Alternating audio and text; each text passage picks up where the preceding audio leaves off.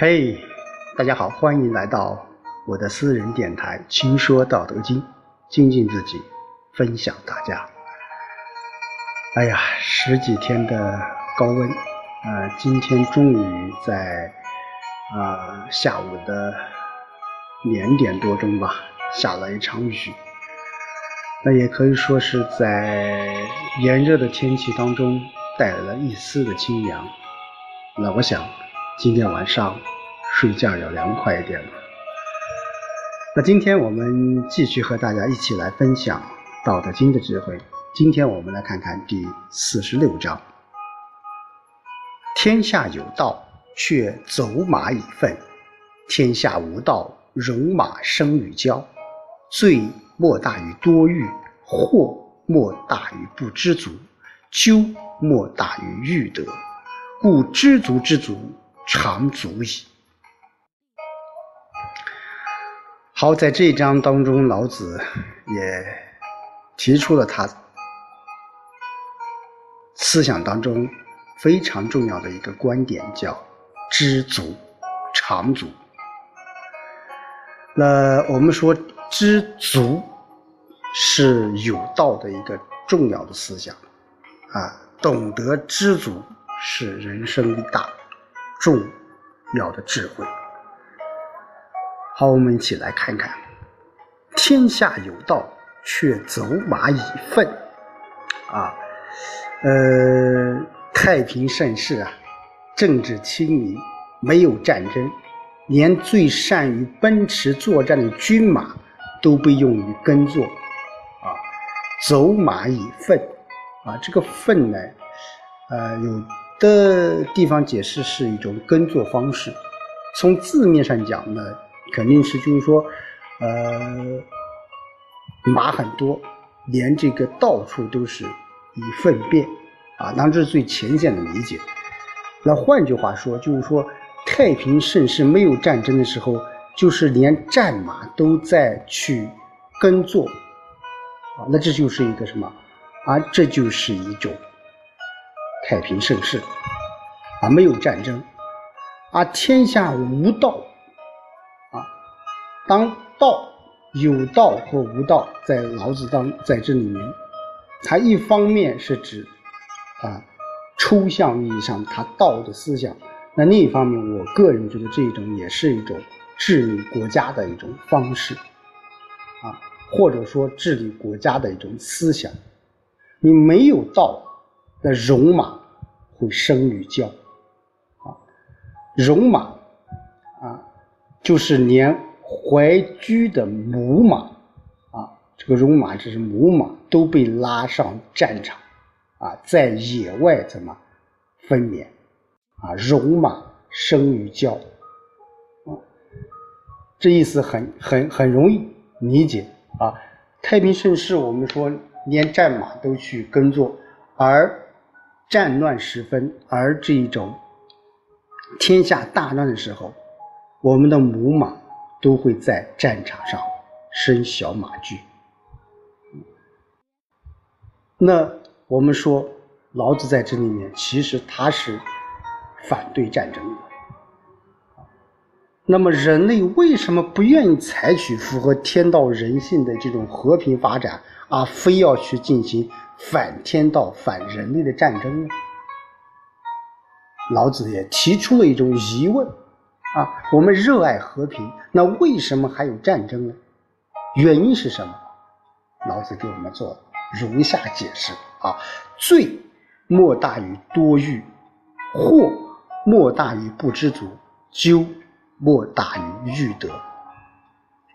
可以说，一个比一个轻。但是原因都是一样的，都是有欲罪啊。罪是什么？在这里面，我们可以也可以理解为这种罪恶啊，或者说是一种啊，是一种罪行，或者是犯罪啊。那罪行。犯罪，他们，哎，他们最根本的原因是什么？就是因为有什么？有多欲啊！啊，所有的罪恶再也没有比贪欲泛滥更大的啊！所以说，多欲是最根本的原因。人为什么会犯罪？会有罪性啊？这个现在我们也可以这样理解啊。你看这些所有的犯罪分子，所有的啊实行犯罪的人，他们多数都是有欲望，欲望并且非常大啊，无论是刑事的和民事的。那祸莫大于不知足啊，祸是什么？祸其实这就也是一种啊，我们在。人生当中会遇到的一些不如意啊，一些挫折，一些坎坷，这些东西都是什么？哎，都是由于你的不知足。所有的灾祸没有比不知道满足更大的。不满足，不知道足，它从反面讲。它其实也是一种欲望。啊，咎莫大于欲得。啊，一样的过错。啊，咎当然是一种啊小的过错，或者是一种过失啊，那一样，我们这种过失啊，任何的过错。没有比想占有、夺取更大的。那换句话说，你这种过错，就是因为你想占有、想夺取更大的，也就是一种什么欲望。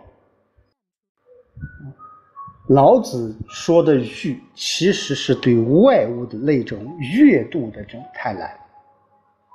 啊，欲其实就是过多的什么重视我这个自身，太把自己当回事儿。把自己与宇宙万物放在了对立的，而不是统一的立场上所致的。那之所以会产生这样错误的认识，我个人觉得，就是因为他没有看到宇宙最本质的规律——道。人世间的一切的罪恶，说到头都是起源于多欲、不知足和欲得。啊，所有罪恶发展的尽头，就会以它的终极形式——战争来表现出来的。我们回顾历史上的战争，我们大家都可以看看：多欲、不知足、欲得，就是这三个原因。在春秋战国时期，那那那个，特别是春秋时期，那个就是一种。我想吞并你，你想吞并我。我现在占领这小块地方，我还要想占大的地方。我想拥有更多的土地，这是战争最直接的原因。当然，战争它会有很多种形式，一种是一种什么自身的战争，输的一方固然是一败涂地，赢的一方难免大伤元气。啊，那第二种战争就是人类与自然界的这种战争。那人类永远是输家。我们反之，现在我们说，我们人与自然要和谐相处。为什么？因为人类和自然相比，人是自然界的一员，你和自然界相比，你是多么的微小。即使你。当下有了一点点的小成就，但是对于整个大自然来说，你就是一个微小的细菌了，对不对？啊，你这个细菌即使溃烂，即使有大面积的破坏，但是整个大自然是具有修复能力的，它最后都会把你。杀死！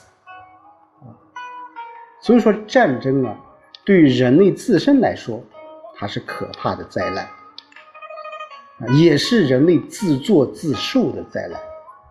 我们经常讲“天作孽犹可活，自作孽不可活”。那么，我们怎么从根源上来直指战争呢？最后，老子说道：“故知足之足，常足也。”老子说：“知足，只要你懂得知足的那种自我满足的境界，就够了。知足是什么？知足就是老子所说前面的‘为富而不为目’啊，只求满足基本的需要，不再外求额外额外的享受。知足就是吉无无声，无有何患，非淡泊无以明志嘛。”非宁静无以止也。知足才能不辱，知足是遵循道的这种大智慧，是人类的大智慧。所以，我们现在学这个老子的《道德经》，我们有的人会，呃，讲很多很多一些大的道理。当然，我们说道，它是至尊的。也是老子的主要思想。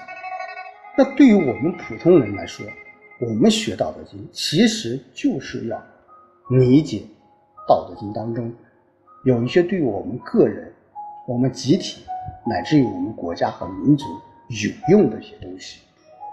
当然，我们也不能说老子《道德经》里面所有的东西都是对的，但是我想，那里面的一些火花。里面的一些思想的火花，是值得我们每一个人去琢磨、去思考、去践行的。就像我们这一章当中，叫知足常足，是不是？我们说知足常乐，那知足，你才能够常足。好，今天就和大家一起分享到这里，我们下周再见。